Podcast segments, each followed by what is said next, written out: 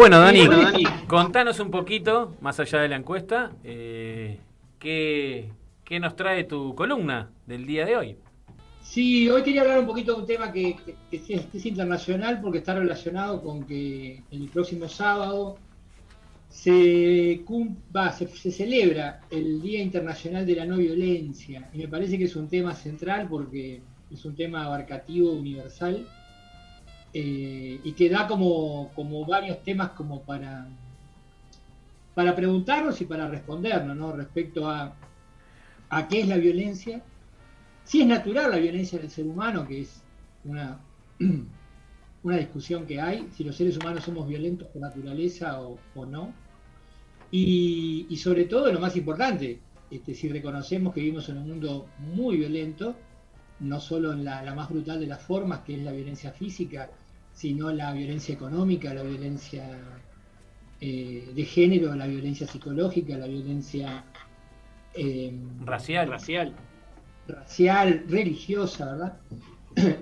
Entonces, bueno, eh, generacional. Entonces, en ese contexto me parece importante. Por un lado, por un lado me parece dejar ahí como señalar la importancia que tuvieron centralmente en el siglo pasado dos pensadores fundamentales y dos hombres de acción como, Mahatma Gandhi y Martin Luther King, que deberíamos tenerlos mucho más presentes de lo que habitualmente se tienen. Y más ubicándolos en su contexto histórico. Mahatma Gandhi inicia una revolución no violenta en, un momento en que la humanidad, todos los grandes líderes de la humanidad empujaban al ser humano a, este, al genocidio entre pueblos, ¿verdad? Como fue el contexto de la Gran Guerra y sobre todo de la Segunda Segunda Guerra Mundial. Después el tema de si la violencia es natural en el ser humano o no. Bueno, eh, desde, el punto de vista que, yo comparto, desde el humanismo y desde el humanismo latinoamericano, el, que, el enfoque que ha tenido este, Mario Luis Rodríguez Cobo Silo, no, no, no, no, de ninguna manera. Lo natural en el ser humano es la fuerza, la fuerza. Depende la dirección que yo le doy a la fuerza que tengo y que tiene que ver con el pensar, el sentir y finalmente el actual, es que eso es violento o no violento. Para empujar a una persona a un pozo necesito hacerlo con fuerza, porque si no, no lo hago, le doy una dirección, en ese caso violenta, a mi fuerza. Para rescatar a una persona de un pozo, más vale que tenga cierta fuerza, porque si no, no lo voy a poder rescatar. es evidente. Entonces, depende de la dirección que le doy a la fuerza si es para ayudar, beneficiar, compartir, construir, es no violenta, y si eh, golpeo, eh, genero, situaciones donde daño al otro, es, este, es violenta. Por eso nosotros hablamos de la fuerza de la no violencia, que inclusive en el campo de la vida cotidiana, si todos nos ubicamos, reconoceremos la fuerza que necesitamos muchas veces para tener actitudes no violentas, la fuerza que se requiere para retroceder, la fuerza que se requiere para pedir disculpas, la fuerza que se requiere para enmendar un error una vez que vos reconoces que te equivocaste. ¿Cuántas veces se necesita mucha fuerza, mucha amígdala? No, no, no, no quiero hacer este, asociaciones orgánicas eh, con los géneros, ¿Cuánta, ¿Cuánta se necesita para agarrar el teléfono y decir, o ahora, bueno, el celular, el WhatsApp, decir, che, eh, mirá, me equivoqué? Eh, podemos hablar, eh, se requiere mucha fuerza. Entonces, me parece que, justamente lo que la humanidad necesita es revisar con, lo que necesitamos, y eso va a surgir desde los pueblos, nunca va a surgir desde las cúpulas, si la forma de lucha que tenemos y si la forma de, la cultura que, que practicamos entre nosotros este, no tiene que, empezar a revisar justamente una, una de las cuestiones, el tema de la violencia. Claro, si partimos que la violencia es natural, vamos a naturalizar y a normalizar una serie de prácticas, porque bueno, los seres humanos somos así. Si partimos de que la violencia se aprende, se aprende, se aprende en el contexto cultural, se aprende en el contexto social, se aprende en las prácticas educativas y en las prácticas de convivencia, la no violencia también debe aprenderse. Y por eso, hace mucho tiempo, los humanistas y otras organizaciones proponemos que la no violencia sea una materia que sea parte del currículo en el que se forman las nuevas generaciones en el ámbito educativo. Exacto, ¿no? Exacto, ¿no? Una, ley Una ley de educación por la no violencia, ¿no? Claro, pero partimos de la idea de que la violencia es aprendida y la no violencia también, y que lo innato es la fuerza, que es lo que permite el movimiento, permite la energía en el pensar, permite las emociones. Obviamente que sin tensión no hay movimiento, para correr no hay movimiento, pero, pero que me mueva no significa que sea violento. Vieron que a veces pasa hasta en los relatos de fútbol, violento remate. Bueno, pero ¿por qué? ¿Le pateó a la cabeza del otro? No, es un fuerte remate, ¿verdad? Este, está muy incorporada, me parece, la, naturalización de la violencia. Este, bueno, hay parte de asumir que vivimos una cultura que, como cultura dominante nos normaliza una serie de prácticas aberrantes que, nos acostumbramos a verlas como normales, desde la guerra hasta lo que se nos ocurra, eh, qué sé yo. En nuestra cultura, por ejemplo, está bien, vemos como un horror que se le corte la mano en una cultura a alguien que, que roba y correcto, pero la academia, la academia en Estados Unidos discute que es más humano si la, la horca, la inyección letal, la silla eléctrica, este, me parece que, bueno, que convivimos con eso y que está en nosotros eh, deconstruirnos, cuestionar, y me parece que indagar en el tema de la no violencia. Yo invito a las amigas y amigos que nos están escuchando, si les interesa, poner en los buscadores no violencia activa, prácticas, este, historia, eh, movimientos, y nos vamos a encontrar con toda una movida que hay este, por debajo del iceberg que generalmente nos muestran los grandes medios.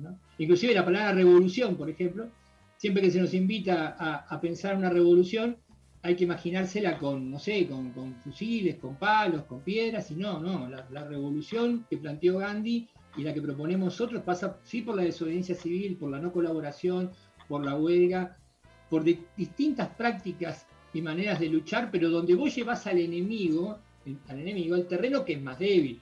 Si en el campo, por ejemplo, nosotros nos enfrentáramos con un tiburón en, el mar, tenemos la, mala suerte de que caemos ahí, ¿qué lugar buscarías vos? ¿La profundidad del mar para enfrentarlo?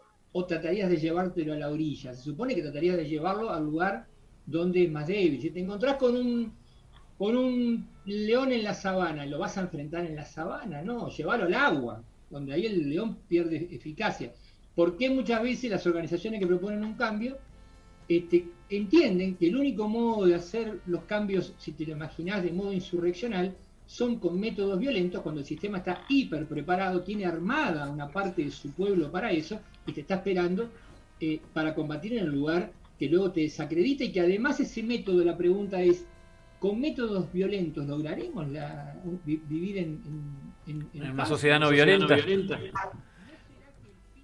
determina los medios y no los justifica. Bueno, esas son interrogantes y preguntas que dejo planteadas con el tema de la no violencia. También, Dani, por ahí, este, más allá de la violencia física, de, la agresión física, eh, hablabas de, la, de la violencia racial, eh, a través de la discriminación, la violencia eh, religiosa, a través de la intolerancia, la psicológica, a través de, lo simbólico, este, de lo verbal. Em, más allá de la lucha no violenta eh, por una transformación social, vivimos en, un momento donde cada vez se hace más visible estos hechos, ya no se los puede ocultar, pero a diario se vive con esa presión y con no hay anécdota en un día que no tengamos de alguna situación o que la vivimos propiamente o, que la vive alguien cercano, en fin, que está está en nuestro entorno. ¿Qué decís que podría ser hoy eh, eh, la respuesta que podríamos dar a aquellos que, eh, que aspiramos a una sociedad no violenta, digamos? Bueno, yo creo que trabajar en el campo de uno mismo es el campo más difícil porque es el campo menos menos perceptual increíblemente, ¿no? Aunque... ¿Por qué? Porque uno habitualmente no capta los pensamientos que lo, que lo mueven, ¿no? Es el campo de lo intangible.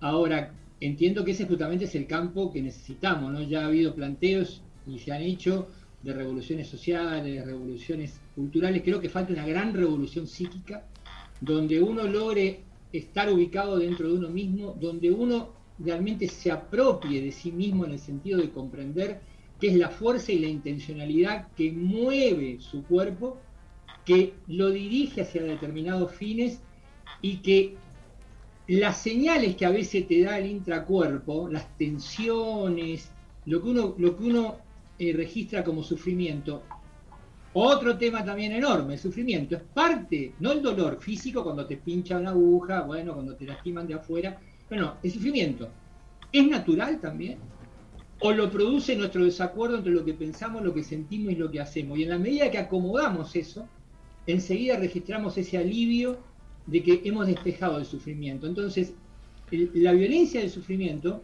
son parte constitutiva eh, de lo mismo.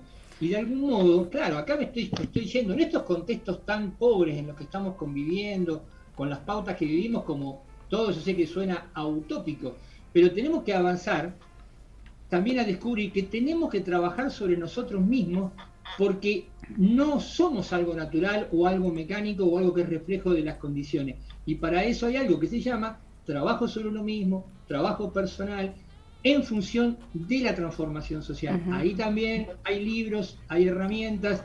En el nuevo humanismo nosotros con nuestras precarísimas condiciones materiales tratamos de divulgarla. Hay un libro muy interesante que se llama Autoliberación, invito a que lo, a que lo, lo accedan, lo revisen, lo vean. Es muy simple. Ahora, ¿qué pasa? Siempre cualquier cosa que digamos se va a encontrar con la práctica. Yo puedo dar charlas de 50 horas de corrido, si no me duermo, sobre la no violencia y, puedo, terminar de, hacer eso y tener una actitud totalmente violenta contra mí mismo. ¿Por qué? Porque esto no es algo que se enseña o se da en teoría, eso es una práctica para tu vida cotidiana permanente. Vos todo el tiempo vas a estar frente a situaciones donde colisionás con otros, encontrás diferencias, colisionás con vos. Los entornos sociales, los entornos sociales son fundamentales. Cuando a todos nos bajan el sueldo, cuando a todos se nos complica conseguir trabajo, cuando a todos nos suben los alimentos, cuando a todos se nos complica pagar el alquiler, cuando a todos los servicios públicos hacen inalcanzables, cuando te cortan internet, cuando no podés eh, pagar una cuota en la que te metiste, se complica la vida personal y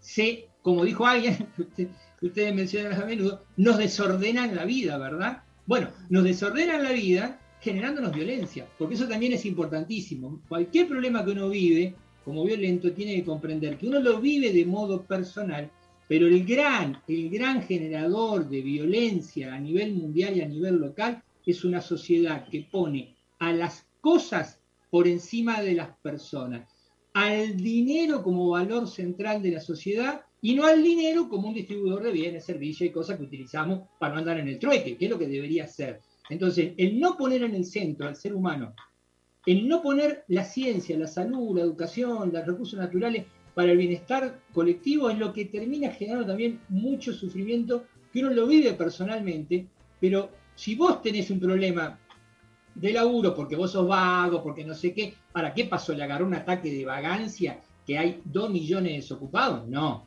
es evidente que son las políticas que se llevan adelante. Entonces, eso me parece que es muy importante tenerlo en cuenta para que uno no se flagele tanto a sí mismo y busque muchas veces las razones de sus problemas en lo que hace uno, en lo mal que hago las cosas, sino comprender que tu problema generalmente es un problema que comparten millones y que justamente la salida a esos problemas también es una salida colectiva. Por eso no, sí, mi amor, ya estoy con vos. No violencia activa, trabajar en conjunto, relacionar los problemas personales con los sociales, es un combo que tenemos que abordar de una manera integral, ¿verdad? Ahí, eh, Dani, te escuchaba.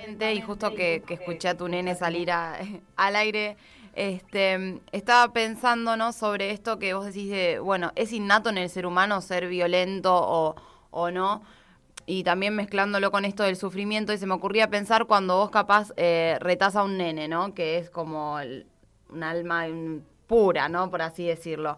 Y este mm, hay nenes que o se enojan y, te maltratan, digamos, o les generas un sufrimiento y lloran. Entonces, ¿cuáles de estas dos posturas, o sea, eh, tendría que, cómo tendría que, me imagino, educar, ¿no? En este sentido de, la educación también, el padre a ese hijo para que no, no le pase ni una cosa ni la otra.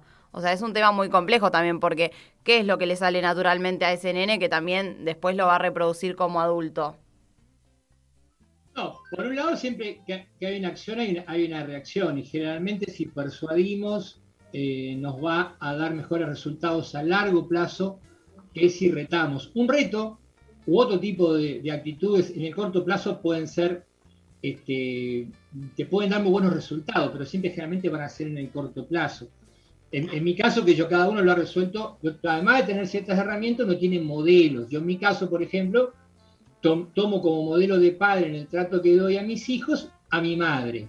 Pero ves, ya rompí una, una lógica porque cómo, cómo, un hombre va a tomar como, como modelo para tratar a su hijo a una madre. Sí, sí, claro, porque es el modelo que yo viví de más fuerza, dulzura, y, también decirte las cosas de manera muy directa, ¿eh? muy directa, de manera, y siempre acompañándote y haciéndote, sentir que, que sos incondicional. Y eso para mí es un modelo que elegí y la verdad me orienta muchísimo, porque es un modelo que yo lo viví, lo recibí y lo brindo. ¿Cómo me va con eso? Creo que bastante bien. Este, no recuerdo haber retado a mi hijo, que ya tiene 18, creo que dos veces en mi vida.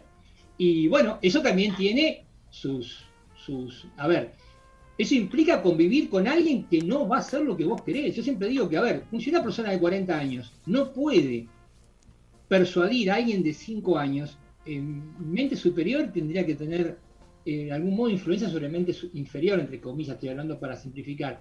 ¿Y qué pasa que no podés? Lo que pasa es que también revisar el estilo de vida. De repente, porque te tenés que ir a dormir, te necesitas que se duerma rápido porque al otro día te espera. O sea, los padres tenemos que hacernos cargo de las presiones que recibimos del contexto social. Y cuántas veces la falta de tiempo y, la falta de paciencia tienen que ver con esa agenda que te está marcando a la hora de levantarte de esto, de los problemas que tenés, etcétera. Entonces, compasión con todo lo que somos padres y madres. Creo que en estas generaciones somos menos violenta que las anteriores, me refiero a en general lo que está diseminado y creo que los jóvenes también respiran otro aire, otro aire diferente. Eso no significa que ni de cerca hemos llegado a, algo, algo como, como, podría decir, muy avanzado. Creo que también si uno, si uno no interviene tanto, las nuevas generaciones, si las dejas hablar, si las escuchas, también educan. Y creo que hoy está, hay, hoy hay una convivencia. Los adultos bajamos cierta línea, pero aquello que nos, que nos hemos sido cerrados y creo que somos cada vez más y más y más, estamos siendo de algún modo educados por las nuevas generaciones que son más flexibles, eh, son menos violentas eh, en, términos generales. Eh, me parece que estamos en esa transición donde, donde nos estamos como, como educando en la medida que un adulto asume que aprende toda la vida, ¿no? O sea, es una pregunta de tuya muy interesante este, Para un desarrollo obviamente más amplio, digamos, pero, pero bueno, sin duda, eh, este sábado entonces se celebra el Día Internacional de la No Violencia. Este, así que, bueno, buenísimo Dani tu participación y, recordar estos eh, nuevos paradigmas que tenemos que tener, ¿no? Las nuevas construcciones este, y los nuevos desafíos para para ir de, una sociedad que reconocemos que es violenta, pero que no por naturaleza, sino por construcciones. Bueno, a ver cómo derribamos esas construcciones y, las reemplazamos por nuevas, mucho más agradables, más solidarias, más este, no violentas, ¿no? Sí, por eso, digo, como para cerrar, voy a ver al tema. Me parece que los modelos, las referencias eh, en las que uno toma como, se inspira o andan ahí dando vuelta en uno desde que, desde que toma la, tarea de, ser padre son importantes. Creo que uno debería revisar, es algo que hablo habitualmente con más de un amigo, compañero, etcétera, y muchos reconocen, sí, sí, la verdad me parezco bastante a, mi vieja o a mi viejo. Y a pesar de que esa persona reconoce que esa misma persona lo ha maltratado, y sin embargo no, se, no te podés despegar de repetir este, formas que curiosamente era lo que no te gustaba. Bueno, me parece que eso requiere una revisión y una de las alternativas es buscar otros modelos, que a veces no van a estar en, tu familia, a veces puede ser cómo te gusta, cómo trata a un vecino, alguien cercano, alguien que te, te aporta otra, otro enfoque. Me parece que esa parte habría que tenerla en cuenta como para tomar las mejores referencias posibles porque los modelos importan muchísimo y nos, nos orientan la conducta.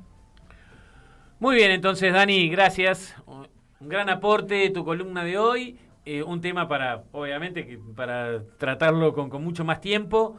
Pero bueno, nos reencontramos entonces en dos semanas acá en Caput, en Serendipia.